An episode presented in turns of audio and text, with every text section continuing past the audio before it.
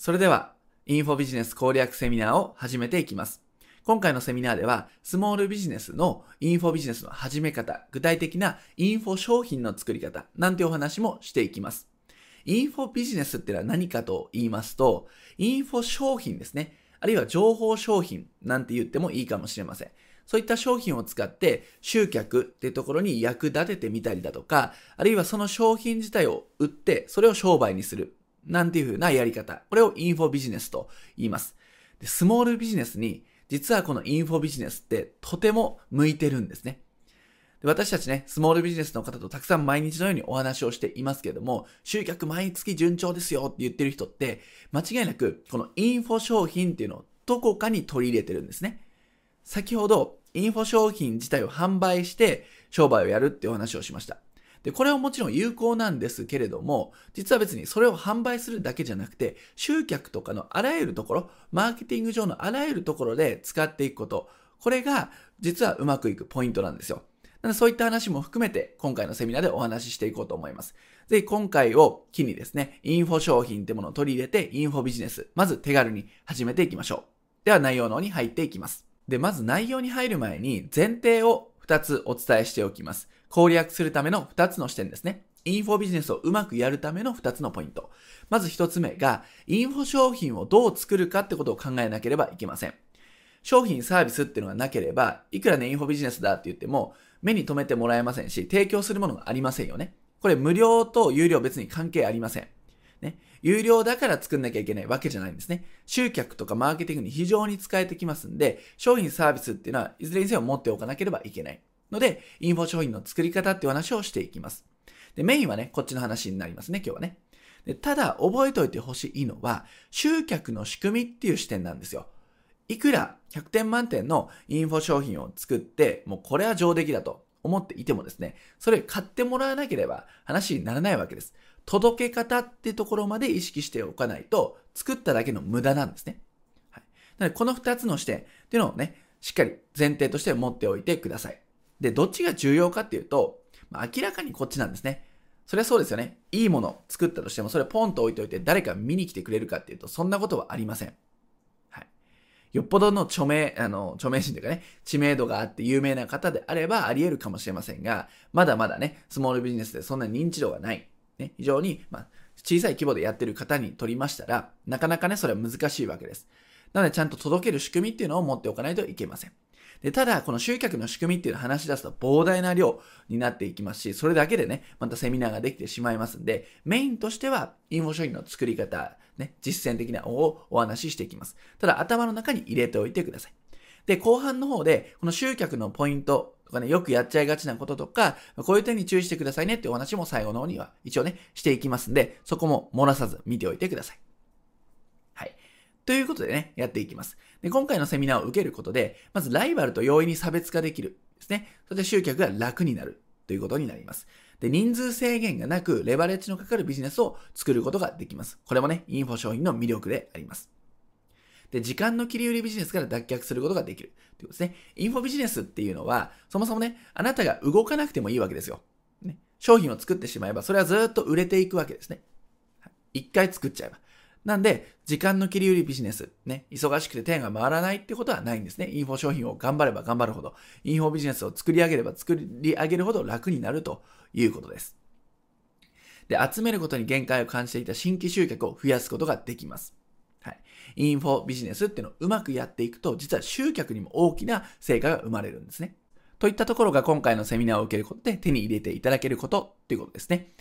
はいということで時間割なんですけども、今回の内容はこんな感じでやっていきます。はじめにのところで、インフォビジネスを始めるべき理由、これは基本的なところも含めてお伝えしていきます。そして学科編、実技編ってあるんですけども、これはね、また後ほど説明しますが、ちょっとね、変わったところかもしれません。ね、普段のね、セミナーだとなかなか見ないような構成になっていると思います。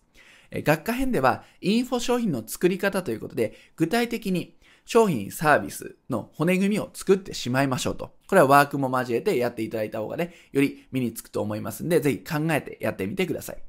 で、実技編では、これ本当はね、え私たちのスクールの方だと、えー、ご自身でいじってもらうんですけども、さすがにね、フォーマット上できないので、私の方で実演をしていきます。ただ、ノウハウをね、学科編で学んでも実践につながらなければ意味がありませんので、実技編でイメージを持ってもらいたいということで、パソコン操作をやっていきます。で、集客講座で、まあ、やっちゃいけないことと、こういう点に注意してくださいねっていう集客のポイントをお伝えしていきます。はい。こんな感じでやっていきましょう。はい、ではまずはじめにのところですね。まずそもそもインフォビジネスとはっていうところなんですけども、まあ、こんな悩みないですかと。今の収入が限界でこの先不安だなとかね、売れば売るほど忙しくなってしまって時間がないとか、あるいは新規客の獲得方法に限界を感じていると。まあ、これ以上は無理かな。ね。単純に集めるのも無理かもしれませんし、集まったとしても裁ききれないよっていうことあるかもしれません。で、競合との明確な違いを出すことが難しいなと。ね、競合ね、いろいろいすぎて、例えばコモディティ化してしまってるとか、なんか見せ方がみんな似たり寄ったりで選んでもらうの難しいなと思っているかもしれません。今度こんなことはね、やっぱりスモールビジネスをやっている方であれば、日頃ね、少なからず思うんじゃないかなというところですね。で、よし、なんとかしないとと思うわけですよ。で、寝ているわけにもいけないしね、ポケットやっててもいけないので、なんか対策を打ったり試行錯誤し始めるわけですよね。で、よし、なんとかせねばということで、例えば時間術とかね、そういった仕事術とか、そういったことを学んで、なるべく同じ時間、限られた時間で効率化していこうということをやるかもしれません。で実際これは私たちもやっていましたし、私たちのお客さんとか生徒さんにも聞いた内容なんで、結構ね、当てはまってる方いるかなということですね。時間、術とかね、仕事術を学ぶ。まあ、これいろいろありますよね。で、あとは、とにかく情報発信をしようと。ね、やっぱネットビジネス、オンラインでやっていくには、情報をね、コンテンツをどんどん出していかなきゃいけない。ということで、ブログ書いたり、ソーシャルメディアで発信したり、あるいは YouTube 動画を発信したりとかってやるかもしれません。で、あとはですね、キャッチーなネーミングをつけて目立とうとかね、とりあえずもう USP だとか差別化だっていう風にやって、これもね、ちょっと枝葉的なことかもしれませんが、でもこれまあ重要だですよね。基本的にネーミングっていうのは重要なんで、こういうところで目立とうってことをやるかもしれません。で、あとは、単価を上げないと、まあ、厳しいから、とりあえずバックエンド商品みたいなね、松茸梅の松を進めるみたいな感じで上級商品を進める。なんてこともね、やっているかもしれません。これはすべてですね、とにかく現状じゃ難しいから、なんとか改善しなきゃいけない。ということでやっていく策になりますね。で、こういうことをやっているっていうのは素晴らしいんですけれども、3つの壁にぶつかってきます。何かと言いますと、コモディティ化の壁ですね。これは先ほどのスライドにもありましたけども、どれも一緒に見えてしまうということですね。まあ、プロなら細かな違いわかるかもしれません。例えば説明文を読んだだけでもわかるかもしれませんし、ホームページを見ただけでもわかるかもしれません。ところが、素人っていうのはそんなに情報量がないので、同じに見えちゃうんですよね。まあ、違うのは価格かなとか、あるいは地域かなぐらいしかわからないんですね。どれも同じに見えてしまうってことは結局一生懸命情報発信したりしても、そう見えちゃうってことです。で、一度会えば売れるのにって方は多いわけですよね。一回目の前に連れてきさえすれば、そこからね、お話をして関係性築いて、商品提案すれば買ってくれるのにって思うかもしれません。でも、ここまでが難しいわけですよね。一度会えば売れるのにはわかるんですけども、その会うまでが難しいっていう声もね、よくいただきます。その2ですね、単価アップの限界です。これは現実的にこれ以上値上げは無理だよねと。例えば、じゃあ高単価なものを売りましょうって言って、今まで30万円ぐらいの売ってた人が2倍で60万円にする。で、それでも売れないわけじゃなくて、ちょっと売れたと。えー、でもこれでも厳しいから次100万円かって言っても難しいですよね。限界ある程度、単価アップはすごいスモールビジネスの戦略でも重要だし、皆さんがやるべきだとは思うんですけども、ただ限界っていうのがあります。商品に見合う、価値に見合う単価にお客さんはね、お金を払うので、まあ、ある程度、商品のその内容から見てもこれ以上は無理だよねっていうのは感覚的にあるんじゃないでしょうか。はい。これも限界を迎えたりはしますよね。あるいは人数の限界ですね。単価の次は人数の限界。これ以上お客さんを増やせないということ。まあね、月10人ぐらいの新規客だったらなんとかさばけるけれども、これ2倍の20人来たら、いやーもうてんやわんやでしょと。もう無理でしょと、キャパ的にね。ってなると、10人以上増やせないのであれば、そこからどうやってもっと売り上げを上げていくのか、あるいは10人でギリギリなので、生活もね、こうギリギリだったりすると、いや、生活も別に豊かじゃないし、逆にこれ以上ね、お客さんを増やすと時間がないし、キャパオーバーだし、どうしようって八方塞がりだって方もいるんじゃないでしょうか。人数の限界ってところも、スモールビジネスだからこそ引っかかる悩みですよね。で、ここでちょっとね、視点を変えてみてください。こういった悩みを抱えてるっていうのはね、私たちも100も承知です。私たちも実際経験をしてきましたし、いろんな声を聞いてきました。なので、ちょっとね、一旦その気持ちを沈めつつ、視点を変えてみましょう。で、どういうふうに変えるかっていうと、ある日のこれ、私たちのお客さんの言葉なんですけども、ある日ですね、この屋さん、いつも通りセミナーを開催したんです。その方ね、まあ、いろんなことやってるんですけど、一つの商品としてセミナーっていうのを持ってました。で、そのセミナー開催したんだけども、単価が2倍に上がりましたっていう報告を受けました。はい。どういうことでしょうかね。いつも通りセミナーをやって、まあ、セミナーの単価も限られてるわけですよ。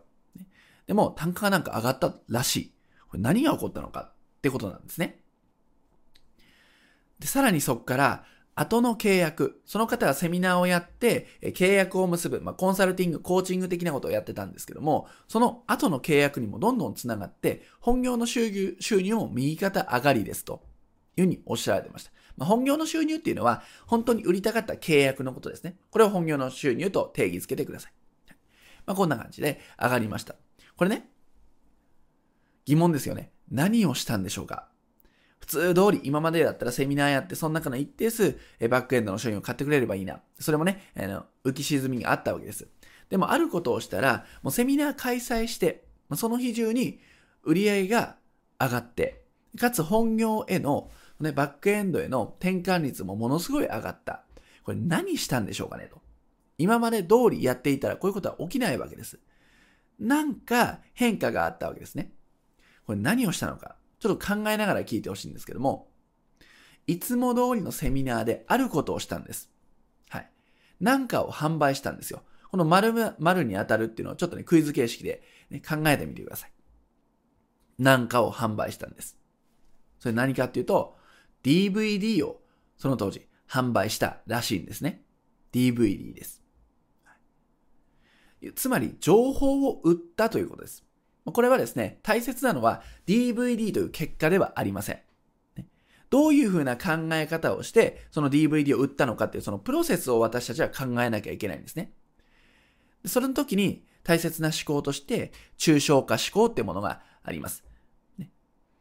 普通の人、例えばね、あ、DVD 売ればいいんだってなって、DVD 私もやろうってなっちゃうんですけども、そこで、それだとうまくいくかわかりません。で、DVD を作るのは、ある程度費用がかかります。手間もかかります。なので、その DVD がうまくいったから私も DVD がやろうというのは早計なんですね。もっと抽象化して考えていきましょう。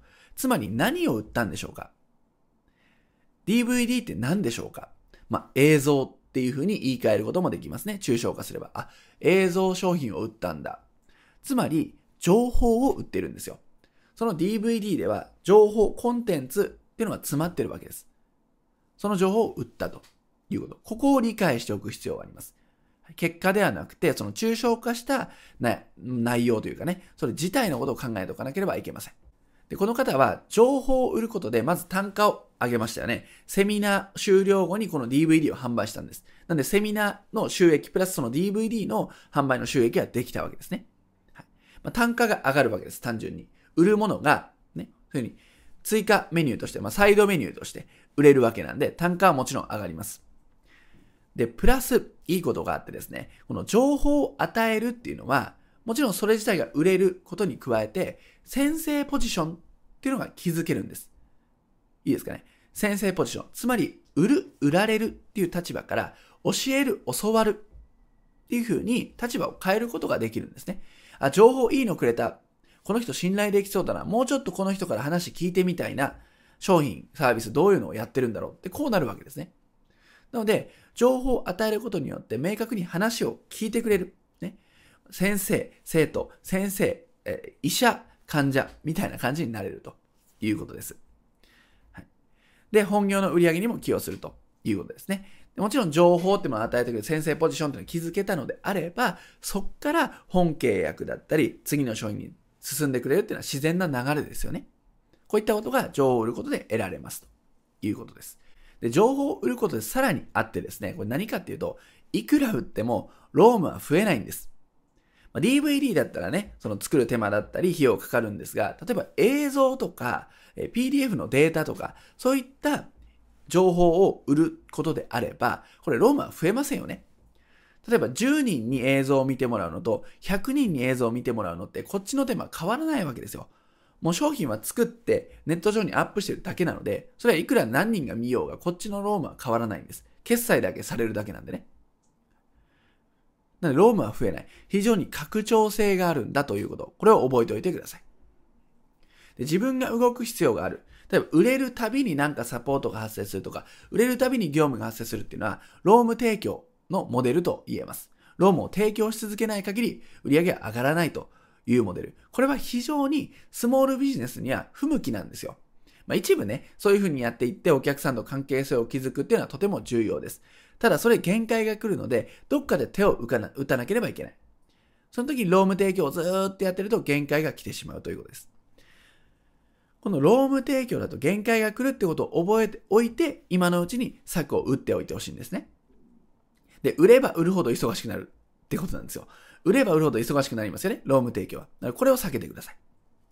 で、単価アップの限界時間の切り売りのちょっと事例としてなんですけども、えー、この屋さんなんとか施術の料金を1万4000円、ね、にするも単価アップの限界です。時間を切り売りする商売なんで、これ以上キャパ的に厳しいんですよね。なんて声があります。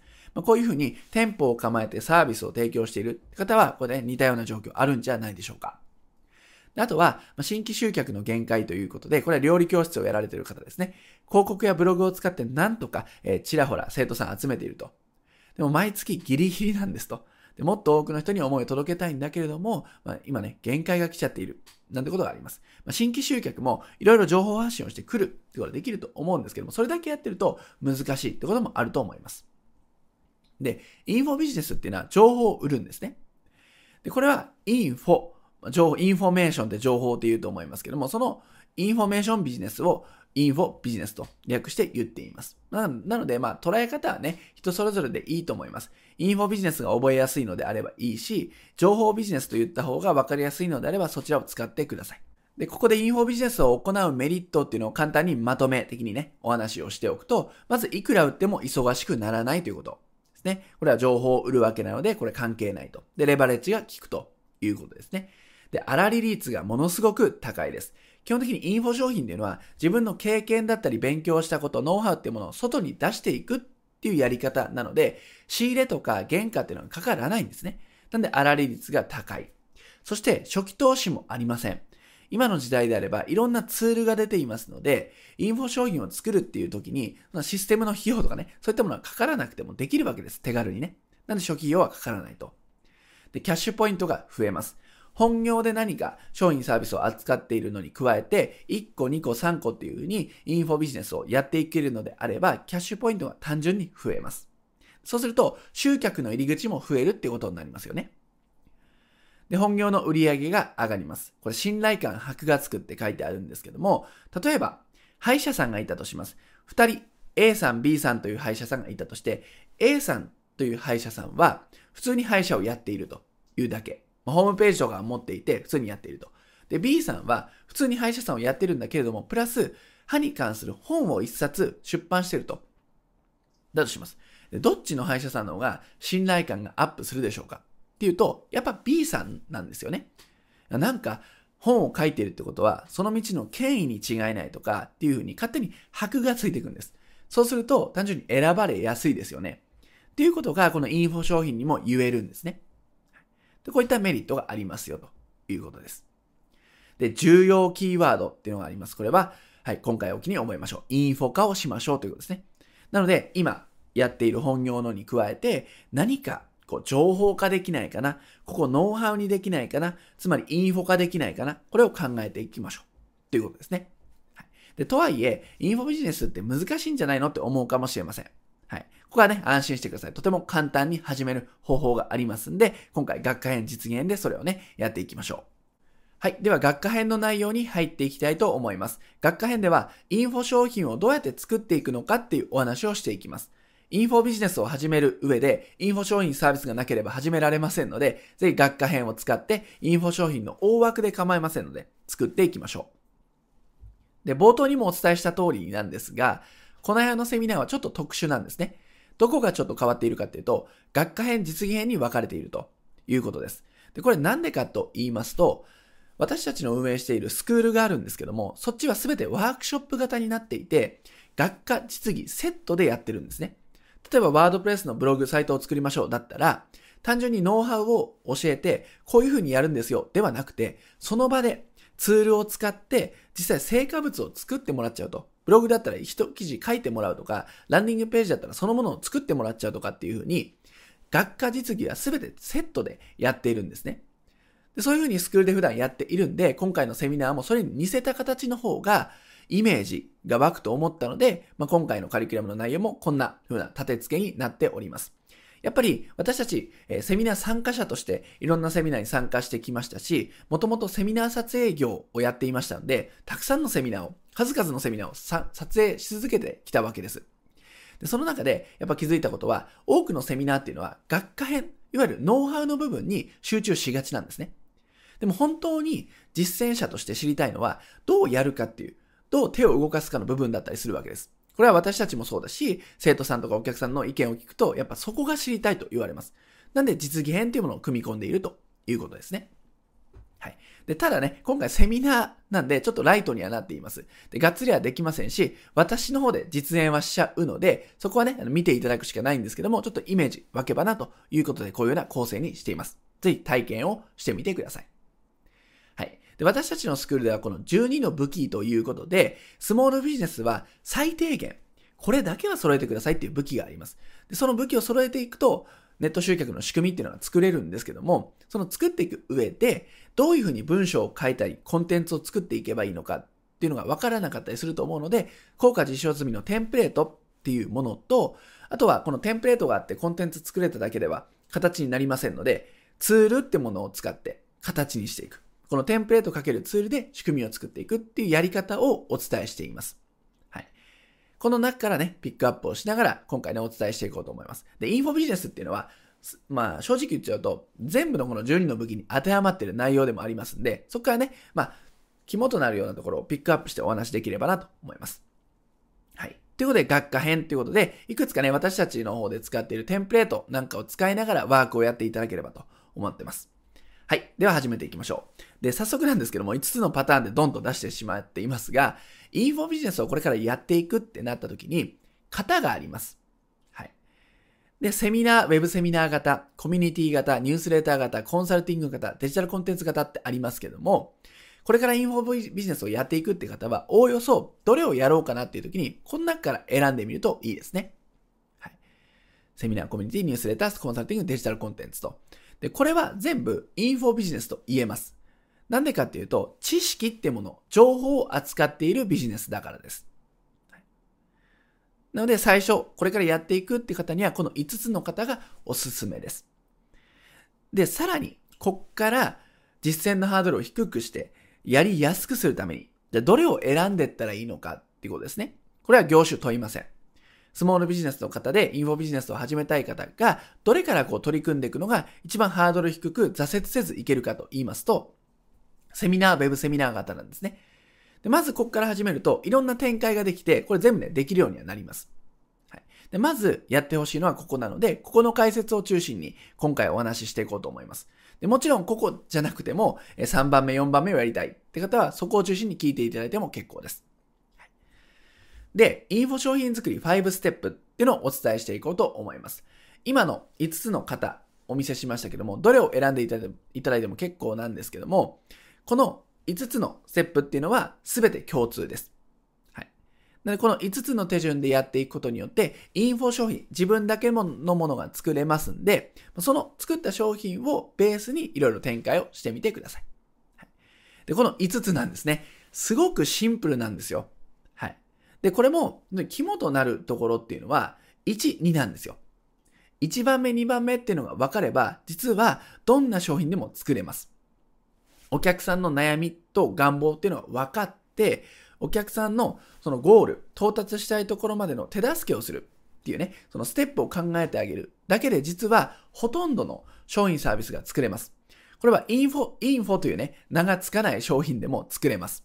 単純にコンサルティングとかね、自分の売ってる商品にこの考え方を取り入れることで無限に広がっていきます。まあ、なので、スモールビジネスの商品開発と言っても過言ではないようなこの5ステップなんですね。で大切なんですけども、すごく考え方シンプルなので、ぜひね、ご自身で時間をとってやってみてください。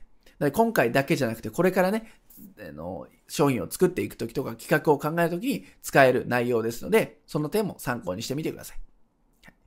で、まずですね、これね、ざっとやっていくんですけども、特に1番目、2番目、ここが肝になっていきますので、ここをしっかり考えましょう。で考えるツールとして図を用意しましたので、ちょっと考えてほしいんですけども、まあ、こんな感じですね。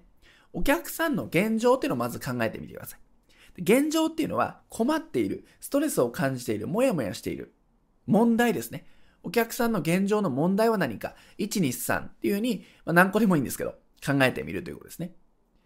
で、次、右上に目線をずらしていただいて、今度未来なんですね。現状に対して未来です。お客さんが到達したい未来、つまり欲しいもの、やりたいこと、手に入れたい状況、環境っていうものを考えてあげると。これはぜひね、時間をとって、今回だけじゃなくね、考え続けてほしいんですね。よろしいでしょうか現状を考えて未来を考えるっていうこと。この対角線上の図、ね、イメージできてますかね現状を考える。未来を考える。はい、目を閉じながらイメージしてもいいです。はい、そうすると、この、この対角線のね、現状と未来が分かれば、あとは簡単でですね、この間を埋めていくのがあなたの商品なんですよ。あなたのインフォ商品、インフォ商品、サービスなんです。それを提案すれば買ってくれるんですね。そういうシンプルな話です。で、これをもうちょっと違う図で表すとですね、お客さんの現状がまあ丸のところ、で、未来が星だとします。このステップがあるわけですね。このステップをうまく商品と絡めて提供していくってことになります。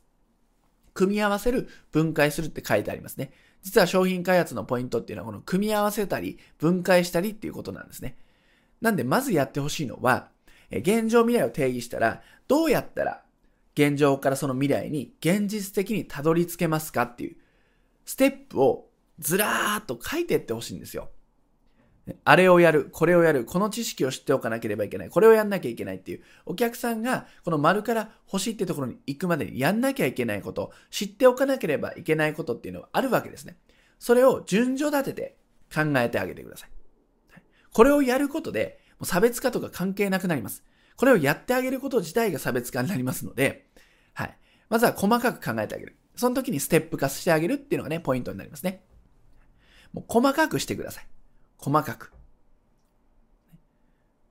よろしいですか？例えば料理をするっていう時に、じゃあ大根を切るっていう動作があったとします。大根を切るって言ってしまうとダメなんですね。もっと細かくしてあげてください。素人にはわかりません。じゃあまず大根に手をね、こうやって置いて、あままずは水で洗ってみたいなところですね。洗い方から、こういう風に水を蛇口ひねって、ね、水を、あの、大根を水で洗って、で、まな板の上に置いて手を添えて、包丁はこういう風に握って、こういう風に腹、歯を添えて、で、こういう風に押してとか引いてとか、っていう風に細かく教えてあげる。それくらいね、極端に言うと、それくらい細分化してほしいんですよ、最初は。こっちはプロ。でも相手は素人なので、細分化してあげることにまず価値があります。でこんな感じで細分化をしてあげてください。それをステップ化していけばいいんですね。まずは、えー、最初順番っていうのを考えなくてもいいです。やるべきことをずらーっと並べてあげて、あ、これ手順1だな、手順2だな、手順3だなっていうふうに考えてあげる。っていうのがポイントですね。ぜひ、紙でもいいし、何でもいいので、こういうふうに現状未来、で、その間のやるべきことをずらーっとピックアップしてあげて、それにステップ1、ステップ2って名前を付けて、時系列でこう並べていってあげる。これで、インフォ商品っていうのは実は作れてしまいます。簡単でしょ？はい。簡単なんですよ。はい、実はこれをしっかり時間をとってやっているかやってないかで、インフォ商品のね、その提案した時にお客さんへの刺さり具合っていうのは変わっていきますから、ぜひね、えピックアップしてからステップ化してあげる。っていうことをやってあげてみてください。で、このスライドにね、あの、時間ね、たっぷり使っちゃうことになるんですが、もう一個補足してね、言っていくと、はい。もう一回整理していきますね。丸から星っていうね、その現状未来を定義したら、その間を埋めてあげる。で、間を埋めるためには、やるべきことをまずリストアップしててずらっと書いてあげる。そしたら、その書いたものに対して時系列、順序でこう並べていくことによって商品化しやすくなりますんで、名前は何でもいいです。初級編、上級編、初級編、中級編、上級編。ステップ1、2、3でも分かりやすくていいですよね。そういうふうに分けてあげるんですね。まずは3つでいいでしょう。まず3つの段階でいいので分けてあげる。ステップ化してあげる。はい、でそうしてくると補足的な内容で、それって、それ自体、それフルパッケージで提供することもできますし、ステップ1だけを切り取って無料で提供するとかもできるんですね。つまりこれが分解です。組み合わせたり分解できるっていう考え方を持っておくと、いろんな商品展開ができます。ステップ1、2、3ってあったとしたら、1、2だけを切り取ってあげるとかね。あるいは3だけを上級者向けに提供するとかっていうことができたりします。あるいはもちろんフルパッケージで提供することもできます。そういうふうな考え方を持ってほしいんで、こういう図で表しました。そういったこともちょっと頭に入れて、インフォ商品を作ってみてください。でこれ、説明は以上って感じです。インフォ商品の作り方は。これはぜひね、時間とって考えてみましょうということですね。はい。で、今ね、現状未来っていうのを考えて、その中でやるべきこと、で、ステップ化、で、分解できる状態になったんじゃないかなと思うんですけども、そこをですね、ノウハウ化していかないと、インフォ商品っていうのは出来上がりませんので、ノウハウ化ってどうやってやるんだっていう質問もね、よくいただきます。なので、このノウハウ化テンプレートっていうのを今回ね、お見せしていこうと思います。ちょっと長いんですけども、ずらーっと一覧で、目で追っていってください。どれか自分が当てはまって、そのままね、これをもじって作れないかなってことをね、ちょっと考えてみましょう。はい、まず出してしまいます。ね、ほにゃららとはみたいなね、ことで、まず基本的なところを解説してもいいですよね。あるいは何々する方法っていうことで商品化することもできる。あるいは何とかの手順。この手順系もね、結構重宝されますから、手順っていうのもいいですよね。あるいは、このなんかで成功したとか、なんかね、成果が出たっていうところの秘訣みたいな。ところも教材だったり、インフォ商品にはなります。あるいは、ほにゃららマニュアルとか、ほにゃららガイドとか、3ステップなんとかね。もちろんね、あの、10ステップなんとかでもいいでしょ。で、なんとかメソッド。なんとかテンプレート。まさにこのノウハウ化テンプレートっていうのがありますよね。テンプレですね。で、の始め方。初心者向けにはほにゃららの始め方。ほにゃららの作り方。料理教室とかやってる方は、ね、自分でね、料理のレシピをこう動画で撮影して、ほにゃららの作り方、パウンドケーキの作り方とか、いうふうにできますよね。でもちろん、料理教室とか、そういうね、あの食べ物系じゃなくても作り方っていうね、このテンプレートは使えます。あるいは、ほにゃららのポイント。これも王道ですよね。まあ、こういう風な最後の語尾の言葉とかね、頭の言葉っていうのをつけていただいて、ぜひノウハウ化をしてみてください。ねリストアップして、ステップ化して分解したり組み合わせたりしていく中で、その名前を付けると思うんですけども、その時にこういうふうな名前を使ってみてください。これはノウハウ化のコツですね。で、この話もしておこうと思うんですが、ノウハウにおける具体度、抽象度って話ですね。ノウハウをこれからインフォ商品として提供するときに、目次みたいなものを作ると思うんですよ。まずこれ話して、まずこれ話してってね。そういうふうな目次作ると思うんですけども、その時に注意してほしいのが、なぜそれが重要なのかとか、なんでそれをしなければいけないのか、で、何をするのか、そのためにはね。何を具体的にすればいいのか。で、さらに、それを具体的にステップとして、手順としてどうやってやっていけばいいのか。っていうようなことをやらないといけないですよね。例えばじゃあ、えー、税理士さんが節税対策の教材、インフォ商品を作ったとしてですね、まずなんで節税しなきゃいけないのかって話をすると思います。教材的に言うとね。例えばよく本とか読んでもらうと、こういう風な作りになってますよね。で、節税対策の税理士さんがいたとしたら、なぜ節税がいいのかとかね、メリットみたいな話をすると。で、具体的に節税の方法として何があるのかみたいな話をすると。で、その最後に、じゃあどうやってその一個一個の節税節税の手法を実現していくのかって話をしていく。で、最後まとめみたいな感じでインフォ商品って作り上げられると思うんですけども、そういうふうに、なんでそれをやんなきゃいけないの？で、具体的には何をやるの？で、さらにそれをやっていくために、手順として行動はどうやってすればいいの？っていう風な作り方。で、こういう風にできればね、作ってほしいんですよね。で、具体と知情を使い分けるということです。このユーザーですね、買う人にとっては、このホワイのところ、なんでってところを知りたい人もいるでしょうし、ホワットの何を知りたい人もいるでしょうし、具体的な how、どうやってのところを知りたい人もいるでしょう。なので、どの人にも刺さるように、この3つの質問はですね、ぜひその教材だったり、インフォビジネスのその商品、サービスの中で組み合わせておくといいですね。っていうお話です。なんでこれからあの、目次だったりアウトラインを作るときには、この3つの要素入っているかっていうのは確認してみましょう。で、WWHF フォーマットっていうも、これも一種のテンプレートなんですけども、これも今回ね、公開していきますんで、今回の型作りに参考にしてみてください。ノウハウ化っていうのが決まって、で、さっきのね、えー、なぜ、えー、何を、どうやってってところが前提知識として分かった。そしたら、こういうふうに、インフォ商品のアウトライン作ってみたらどうですかっていうヒントですね。はい。まず、さっき言った、なぜそれが必要なのかっていうのを第1章で書くと。ね第1章の、ねまあ、0、チャプター1でも何でもいいです。なぜ、なぜそれが必要なのか。これは何の業種でもそうです。で、次。何が大切なポイントなのか。さっきの節税がなぜ必要なのか。節税で大切なポイントは何なのか。そして、具体的にどのような手続きをすればいいの？どういう作業をしていけばいいの？っていうことですね。で、そうするとどうなるの？ここまで言ってあげるといいですね。具体的にやり方をお伝えしました。でもこれをやるとこういう未来が待ってますよとか、これをやるとこういうことができるようになるんですよ。っていうふうに、フューチャー、未来を伝えてあげることで、あ、じゃあやろうかな。あ、だったらちょっとね、めんどくさいけど頑張ろうってなれるので、ぜひフューチャーまで見せてあげると、そのね、買った人が行動しやすくなるんですね。で、行動しやすくなるってことは、次のあなたの商品サービスを買ってくれるかもしれないし、あなたのまあ、違う商品サービスにも興味を持ってくれる可能性が出てくるわけです。行動させるっていうのも、えー、提供者側の仕事なので、ぜひフューチャーもね、語ってあげてください。さっきの料理教室の、なんかの、料理教室じゃなくてね、まあ、例えばなんだろう、パウンドケーキっていうね、そのレシピ系の、え、インフォ商品を作っていくんであれば、なぜそれが必要なのかっていうのはあんま語らなくてもいいかもしれませんね。何が大切なポイントから入っていってもいいですね。なんで、ホワイは消してしまってもいいです。料理のレシピ系のインフォ商品だったらね。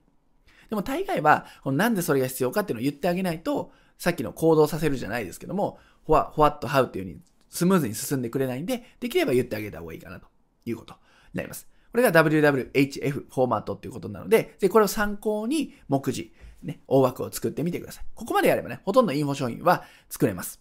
で、次にインフォ商品の名前と価格についてなんですけれども、商品の名称をね、考えると思います。もちろんノウハウ化っていうことでノウハウに名前を付けたり、さっきみたいにね、やったと思いますけども、売り出すときに商品の名前ってもね、付けると思います。その時の注意点っていうのを2つありますので、お伝えしておきます。まず、ターゲットの悩みを代弁するということ。これはもう原則になります。何かの問題解決をしたいから商品を買うので、その悩みっていうものを代弁してあげてるようなタイトルじゃないとなかなか手を伸ばしにくいんですね。っていうのが1点です。はい。で、パッと見て次、ベネフィットが伝わるようにすると。そのインフォ商品を買うことで何得られるの？さっきのフューチャーみたいなところですね。っていうベネフィットをしっかり伝えられていると、その商品のネーミングとしては素晴らしいですね。っていうことが商品の名称です。次、価格です。でこの価格の値決めも重要なところなんですけども、ビジネスモデルから考えてください。ご自身の商品の中で、フロントエンドとか、バックエンドとかあると思うんですけども、どこに位置するのか。今回のインフォ商品が。っていうところを考えてください。で人によっては無料で提供してもいいかもしれませんね。無料オファーとして見込み客を集めるために使ってもいいでしょう。あるいは低価格のインフォ商品を作って、それを、まあ、そこを視点に、なんかね、次の商品を提案していくきっかけにしてもいいですよね。あるいは中価格、まあ、数万円とかでもいいですし、高価格っていうふうに言って、まあ、さっきの、まあ、階段、ステップ1、2、3をもう総まとめにして提供する。これだったら高く売れるだろうっていうね、決めたのであれば、高価格のインフォ商品でも売れます。この住み分けをちゃんと大切にしてほしいというところです。でそのためにはちゃんとご自身のビジネスモデル、何を提供した後に何を売って、その次に何を売ってっていうね、商品のラインっていうのがちゃんと作れていないと、ここはわからないと思いますんで、単にインフォ商品を作って売るんじゃなくて、ビジネスモデルっていうのをある程度考えた上で、青写真がある上で、インフォ商品を配置していってください。そうすると、まあ、ずれないと思いますから。これが名前と価格というポイントになります。はい。ということで、ここまでインフォ商品の作り方5ステップを解説してきましたが、結構ね、あっけなく終わった感じですよね。ただ重要なのは何度も言いますが、1、2です。1、2がやれると、そこからね、自動、自走しますというかね、簡単に考えられます。で、1、2を中心に今回お話ししましたけども、必ずね、もう一回悩み、えー、未来っていうのを決めて、その中でやるべきことをピックアップして、で、ステップ1に時系列で並べて、それを分解したり、組み合わせたりすると。で、ノウハウに名前をつける。で、えー、名称と、あるいは価格を決めていく。こんなことをやるとですね、インフォ商品というのは簡単に作れますんで、今回の5ステップを参考にご自身のインフォ商品を作ってみてください。これが学科編の内容になります。はい。では、ここから実技編ということで、インフォ商品制作の一部を実演ということでやっていきます。実現のこの部分ですね。はい。で、インフォビジネス実践の手順ということで3つピックアップしていますが、今回は先ほどもお伝えした通り、セミナー、ウェブセミナー形式ならばという前提でお話をしていきます。で、セミナー、ウェブセミナーと言っても、実際に、当日人を集めてリアルタイムで開催するというセミナー、ウェブセミナーではなくて、あくまでも事前に自分で動画を撮影して、その動画データっていうね、その動画教材っていうものをインフォ商品として有料で提供したり、無料で配ったりっていうことをやる前提の作り方になりますんで、そこの理解はお願いします。なので、セミナー、ウェブセミナーとは言いつつも、動画教材だったり、プログラムだったり、そういう風にも応用できますんで、非常に汎用性のある使い方ができると思いますんで、ぜひ参考にしてみてください。で、1、2、3ってあるんですが、まあ、準備ですね。スライドを用意すると。これ絶対じゃないんですが、まあ、参考資料だったり、講義形式をやる場合は、なんかプレゼン資料とか、そういったものがあると、より分かりやすいと思いますんで、載せておきました。スライド資料を用意すると。で、次動画ですよね。それ自体を販売したり、それ自体が商品なんで、動画を撮影して動画を用意する。で、その動画用意しただけでは見てもらえないんで、その動画を見てもらえる専用の動画視聴ページっていうものを作って、その URL を発行するというかね、配るというようなものですね。はい。まこの3つが揃えば、インフォビジネスでセミナー、ウェブセミナー形式とか、えー、動画教材形式とか、プログラム形式っていうのはね、実践できますんで、参考にしてみてください。はい。ではね、えー、実際のパソコン画面を見せるのは、ここの赤い部分にしようと思います。スライドを用意するとか、動画を用意するっていうのは割と一般的になっていますので、むしろね、こう知りたいのは、どういうふうにその動画を提供するのかっていうデリバリーの部分だったり、どういうふうに環境整備するのかっていう裏側の部分だったりすると思いますので、ここを中心に今日は、えー、パソコン画面をお見せしたいと思います。はい。で、使用するツールなんですが、まあ、スライドを用意するよって方は、いろいろあります。キーノート、パワーポイントっていうのがね、一般的だと思うんですけども、オープンオフィスってものを使えば、無料でどの環境でもスライド資料を作ることができます。あるいは Google スライドもいいですよね。こういったものを使っていくと。で動画コンテンツに関しましては、まあ、Zoom みたいなビデオ会議ソフトっていうのはね、これからも出てくると思います。こういったものを使って、レコーディング機能っていうのがありますから、それを使って、その画面の録画をしたりだとか、あるいは、ウェブカメラ、パソコンのウェブカメラを使ってこう自分を映して、動画を撮影するってこともできます。なので、ビデオ会議ソフトでも作ることができます。あるいは、画面を映さないでこう自分だけ映すとか、その様子、まあ、手手の作業とかを映すっていう場合であれば、スマートフォンでも作れますので、これは気軽に撮影ができます。で、その撮影したデータっていうのは、Vimeo というプラットフォームにアップして、その Vimeo からリンクを取得して、そのページを作っていったりってしますんで、Vimeo にアップするということですね。で、編集も最初、インフォビジネスを始めていくときには、特に編集はなしで大丈夫です。テロップを派手にこうつけたりだとか、すごい音楽をつけたりだとかっていうのは、まずはやらない、やらずに、まず低ハードルで始めてみましょう。はい。ということですね。で、スライド型セミナー動画っていうのが、まさにね、私がこれやっているような、スライドを映して、スライドを映して、こう自分、えー、隅っこにね、人がいる。あるいは人がいないパターンもありますよね。スライドをこう画面で映していく。これはスライド型のセミナー動画。ということですね。あとは、こう、講義形式、講義型のセミナー動画ということで、まあ自分のね、こう顔を出していって、こう説明をするとかっていうのもいいですよね。あるいは顔だけじゃなくても、手元を映すとか、作業系のね、レクチャー動画だったら手元を映すとかっていうのもありだと思います。でこういうふうに分けていくと。こういうのを、こういうふうな講義型っていうのはスマートフォンでもいけますし、さっきのね、こっちのパターンだったら、ズームとかビデオ会議ソフトでも録画できますよということですね。で、視聴ページ、視聴サイトの作成ツールとしましては、ワードプレス ×Vimeo で作れます。はい、この辺をね、え今回は実演ということで、ということで、えパソコン画面を見せながらやっていきたいと思いますね。で、Vimeo に撮影した動画をアップします。手順としては。そして、ワードプレスのサイトに配置をしていきます。で、ワードプレスのサイトにパスワードをかける。これくらいを知っておけば、提供ができますので、このあたりを今回はね、順を追ってやっていきたいと思います。では実際のパソコン画面をお見せしたいと思います。はい。では、ここからはパソコン画面を通して見ていきましょう。今回やりたい手順としましては、動画をまず動画共有サイトにアップロードします。そしてそのアップロードした動画を動画視聴ページに配置をします。そしてそのページにパスワードってものをかけて、パスワードを知っている人しか見れないっていうね、仕組みを作ります。そんな流れでやっていきます。はい。ではやりましょう。まず Vimeo という動画共有プラットフォームですね。こちらに登録をしてですね、この画面に来てみてください。登録は検索をすれば出てきますし、登録もスムーズなので、用意はすぐできると思います。はい。これがね、Vimeo の画面なんですけども、まあ、商用利用というか、えー、販売用のコンテンツを作っていきたいっていう場合は、Vimeo っていうね、プラットフォームを使っていくことをお勧めします。はい、こんな画面になりますね。で、アップロードをするんですけれども、新しい動画っていうね、右上にあります。で、アップロードっていうところがね、かざすと出てきますので、こちらをクリックします。はい。で仕様が変わってね、このアップロードっていうね、え、ボタンがどっかに行っちゃうかもしれませんが、その時はこのアップロードっていうのを探してください。はい。で、クリックをします。そうすると、こういう画面が出てきますんで、まあ、デスクトップとか、その動画ファイルがある場所に行って、ドラッグドロップをしてもいいですし、動画ファイルを選択ってところで任意のファイルを選ぶことができますんで、ここから簡単に動画アップロードができます。で、動画をそれでドラッグドロップしたり選ぶと、しばらく経つとアップロードが完了します。で、ここでやっちゃうと時間がかかると思ったので、事前にアップロードをしておきました。はい。これがアップロードの画面になりますね。で、タイトルを決めて、はい。これ、販売用なんでね。販売用にしても、え無料で提供するにしても、こうタイトルはね、必須って書いてありますんで、これは決めましょう。はい。これサンプルです。で、サムネイルっていうのがありますね。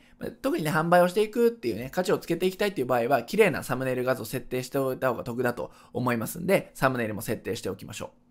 サムネイルの編集っていうところに行くと、アップロードっていうところところがあります。このアップロードから自分のパソコンにあるフォルダからですね、お気に入りの画像を設定することができます。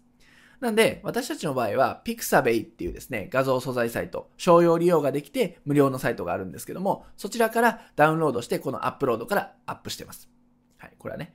まあ、こういうシーンはもちろん動画の中にはないので、新しくアップロードしています。で動画の中の、えー、場面を切り取ってサムネイル化したいっていう場合は、動画から選択っていうものでもできます。じゃあ、どちらでもお任せします。はい、で、ここですね、次ね。えっ、ー、と、この、これです。動画を Vimeo で非表示にするっていうところにしておいてください。これはまあ、販売だったり、全員に見られちゃうと困るので、これは非表示にするっていう設定ですね。で、アップグレードとかね、いろいろアイコンが出てくると思います。最初使っているとね。それはあの、有料プランとかも微妙ありますんで、この機能ができないや、これはアップロードしない、アップグレードしないとできませんっていうんであれば、非常にね、使える便利なツールなんで、微妙は有料プランでもいいと思います。はい。ですね。っていうちょっと補足です。で、この辺再生リストがあるんですけども、で、これでね、いろいろ設定をしておくと、ここから保存ができますんで、保存をしておくということです。で、これでまあ、微妙側の設定としては以上になります。はいで、まあ、これがリンクなんですけども、これは微妙ね、動画が見れるリンクなんですが、このアップロードした動画を今度、ワードプレスを使って、そこ、視聴ページっていうのを作りたいと思います。でその作り方の解説を次したいと思いますね。はい、これがワードプレスの画面なんですけども、これダッシュボードというところに来ました。で、ワードプレスで今回使う機能としましては、投稿っていうのはね、これブログ記事に使うので、こっちは今回使いません。固定ページという機能を使っていきます。これをクリックしましょう。そうしましたら、これね、サンプルで作ってるものがあるので、ずらっと出てきますけども、最初は何もない状態ですね。で、新しく作っていきます。新規追加ってところがありますんで、こちらをクリックしてください。はい、そうしますと、こういう画面が出てきますんで、さっきの Vimeo で付けたタイトルでもいいですし、まあ、売っていくときのね、提供していくときのタイトルを付けてください。はい、そして、ここに動画、このスペースに動画を配置して終了ということ。あとはパスワードをかけたりしますけども、およその流れはそんな感じです。タイトルね、今回ちょっとメモ書きを用意していますので、ちょっとこれでね、えー、つけていこうと思います。はい、こんな感じですね。はい。そしたらここに動画を配置していくんですよね。さっきの Vimeo の埋め込みコードっていうのを取得をして、ここに配置をしていきます。では Vimeo に行ってみましょう。Vimeo に行きますと、この画面なんですけども、ここのリンクではなくて、この共有ってところに行ってください。共有ってところに行くと、えー、埋め込みコードコピーってありますから、これをコピーしてください。クリックするだけで大丈夫です。で、クリックしましたらここに貼り付けるんですけども、注意点としてこれテキストにしてください。ビジュアルじゃなくてテキスト。で、ここに貼り付けるということですね。で、ビジュアルに戻ってみると、はい。無事に配置されました。これだけなんです。とても簡単ですよね。これで動画をこのね、視聴ページに反映することができました。で、これで下書き保存っていう風にやってみて、このパーマリンクをね、ちょっとクリックして見てみたいんですけども、はい、こんな感じですね。ちょっとね、あの、いろいろ装飾をしたりだとか、ここからね、えー、追加していくことはあるんですけれども、動画は配置できましたということです。で、ちょっとこれ左に寄っているので、これで、えー、選択した状態でこの中央揃えっていうのをやってみますかね。これまた保存してみると、多分、はい、こんな感じでね、中央に行きましたんで、ちょっとね、中央に寄せたいっていう場合は中央寄せ使ってみてください。で、この中央寄せが反応しないっていう場合もあるかもしれません。その時はしょうがないんですけど、ここをいじるしかないんですね。はい。で、これね、えっと、センターって書いてありますけど、これ、ね、中央揃えになってるからこういうような文字があるんですが、まあこれ中央寄せがもしうまくいかないよっていう場合は一回消しますが、えっと、こういうちょっとね、メモなんですけども、これ中央寄せコードっていうのがね、これ調べればね、出てくるんですけども、これ div タグっていうのをね、使うと、はい。こういうので、ちょっとね、あの専門的なんで見づらいかもしれませんが、div, タ div スタイルと、で、div で囲ってあげて、ここに埋め込みコードをコピってあげる。っていうだけでも中央寄せはできるみたいです。はい。なんで、まあどうしても動画中央に寄らないなっていう時は、例えばこういうのを参考にしていただいてもいいですし、HTML 動画中央寄せとかっていう風に検索してもらえると、中央寄せは簡単にできます。はい。ということですね。はい。で、一応、はい、こっちね。はい、こんな感じにしておきましょう。で、これ中央寄せ。まあ、今回はこれでいいです。はい。下書き保存ということですね。はい。で、これで動画配置できたんですが、ちょっと味気ないんで、ちょっとテキスト情報をね、追加していこうと思います。で、事前にちょっとテキスト情報をメモしておいたので、例えばこんな感じでね、1章2章、目次みたいなものを書いてもいいですね。ここに貼り付けていただいて、ちょっとこれね、開業しといた方がいいと思うので、開業して、例えばこのね、第1章、ワードプレスブログとはっていうのを作りまして、これを見出し2にしてください。そうするとこんな感じで分けられます。で、この2章の方も見出し2にしていくと。で、3章とかあればね、見出し2を使っていってください。で、ここから、これも箇条書きにしておいた方がいいんで、箇条書きのこういうものを使っていくと、リスト形式でできますので、同じように使っていってください。はい、こんな感じでね。この辺に留めておきますが、これで下書き保存とやります。そうすると、こっちのページもこういう風に反映をされますので、こっちの方がね、親切だし見やすいと思いますんで、テキスト情報なんかあれば付け加えておきましょう。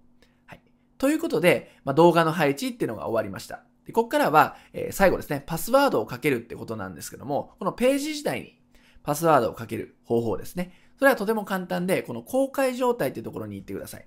これね、公開状態。これ公開ってなってますよね。で、これを編集。で、パスワード保護っていうのがあります。ここのパスワード保護っていうところにパスワードを入力していただいて OK を押すと。そうすると、このパスワードで保護されたページになります。で、パスワードをね、決めていただいて、なるべくね、あの、バレやすいものじゃね、か複雑なものにした方がいいと思うんですけども、パスワードを決めていただいて、そのパスワードをこの URL と一緒に送るというようなやり方ですね。はい。ここでパスワードを決めていただいて、まあ、例えばやりましょうか。まあ、なんでかん、テストなんでね、テスト、うん、0101。例えばね、こういうふうなパスワードを設定したとします。そしたら OK ですね。そうすると、これパスワードっていうのが設定されました。で、公開を押しましょう。そうするとどんなページになっているかというと、このリンクをね、ちょっとクリックしてみますが、こんな感じでパスワードを入れないとページ見れませんよってなってます。なんでさっきやったテスト0101でしたっけ？それを入力すると、これ入れるっていうことになりますんで、パスワードのかけ方としてこのね、パスワード保護っていうところからいじるっていうことを覚えておいてください。はい。ということで、Vimeo っていうところに動画をアップロードして、そのリンクってものをワードプレスに貼り付けて、ちょっとね、装飾をして、パスワードをかけて、それで提供する。これで、インフォ商品っていうところの提供の準備は整いました。はい。これが以上ね、実技の内容になります。はい。ということで、ここまで学科編、実技編を通して、インフォビジネスの始め方、実践方法をお伝えしてきました。ここからはもう佳境に入りますが、インフォビジネスの集客面について注意点とポイントをお伝えしていきます。で、この部分ですね。はい。で、インフォビジネスっていうのは売りにくいってことですね。まあ、ここまでね、インフォビジネスをどういう風にやっていくかって盛り上がってきたところ、大変申し訳ないんですけども、インフォビジネスはね、売りにくいってことも覚えておく必要があるんですね。で、インフォビジネスのやりたい人、9割は集客に困っています。さっき言ったように、作ること自体はそんなハードルないんですね。でもそれを届けるってなると、一気に困ってしまう方が非常に多い。っていうことです。ね、こんだけツール揃っていれば作ることは簡単なんですよ。でも、売るとなると難しいんですね。集客っていうところに困っているんです。はい、例えば、えー、本を売るにしても、えー、教材なんかね、動画を売るにしても、作っただけじゃ売れないっていうのはなんとなくイメージ湧きますよね。でも作ってる時って売れるかもしれないな。これだったらすごい魅力的な商品だと思っちゃうんですね。作り手のエゴみたいなところ思っちゃいます。だから集客ってところちゃんと考えておかないと、かけた時間とかお金が無駄になってしまいがちなので、はい、これ集客のところをね、しっかり押さえておきましょう。で、過去のお客さんの事例を一部ね、紹介すると、インフォ商品作ったけど、あるだけ状態なんですと。で、この部屋さんね、聞いてくださいよと。1年半、ずっとね、インフォ商品作って、あれやこれや頑張っていたけれども、結局一人しか売れなかった。ね、ででもこの一人って知り合いだったから結局0人に近いんですよね。ってことをおっしゃってました。でところがこの方相談があったんで、まあ、こういうふうに仕組み作るといいですよっていうふうに、インフォ商品までのこの動線っていうのをしっかり設計してもらったんですね。そしたら半年後に、え1年半でね、1人しか売れなかったのに、え月38人が買ってくれた。そんな高い商品じゃなかったんでね、買ってくれたっていうのはあるんですけども、こういう状態を作ることができたんです。もう、運命の差ですよね。で、こうならない。まあ、逆に言うと、反面教師にしてほしいんです。その1年半で1人しか売れなかったって時には、反面教師にしてほしいし、実際このね、えー、ちゃんと取り組んで成果を出したってところは、しっかり参考にしてほしいんですね。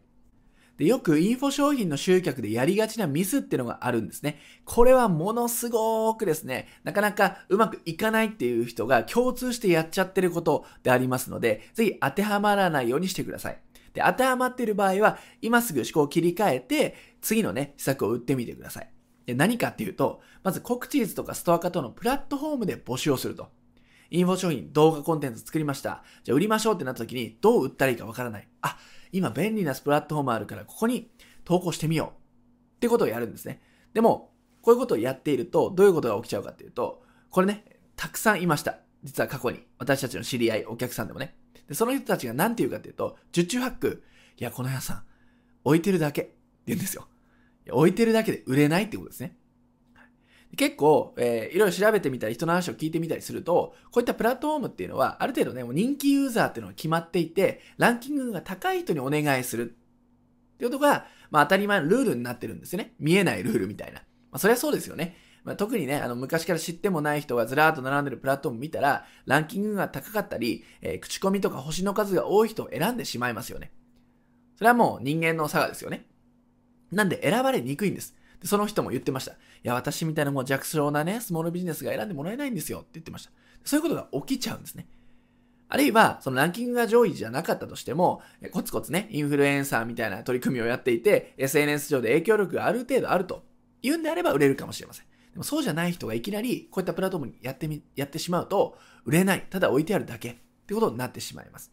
で、プラス売れたら手数料が取られちゃうんで、えー、単価をね、ある程度設計しておかないと、ちょっとね、旨味がなくなっちゃうってこともあります。注意してください。で、次、ブログ、ブログでチラッと告知すると。これもよくありますね。ブログ、アメブロとか、ワードプレスとかでやってるんで、ちょっとね、作ったんで告知してみました。いやでも思ったほど全然売れなくてショックですっていう声。これもね、何人か聞いたことがあります。で、これも、えー、難しいわけ、限界がありますよね。すごく熱心な読者だったら買ってくれるかもしれません。でも限界が来ちゃいますよね。どうしてもね。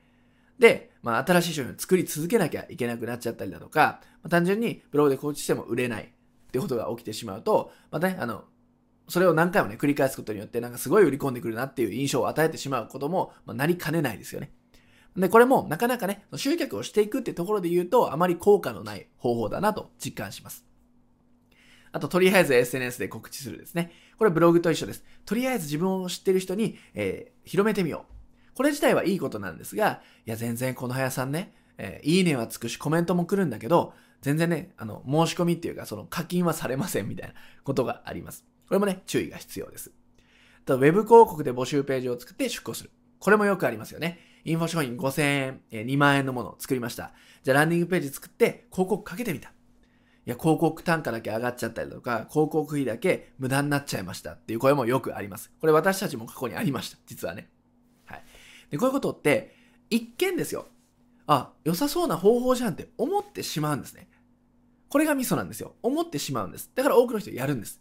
でも、成果の出るのは本当一握りの人なんですね。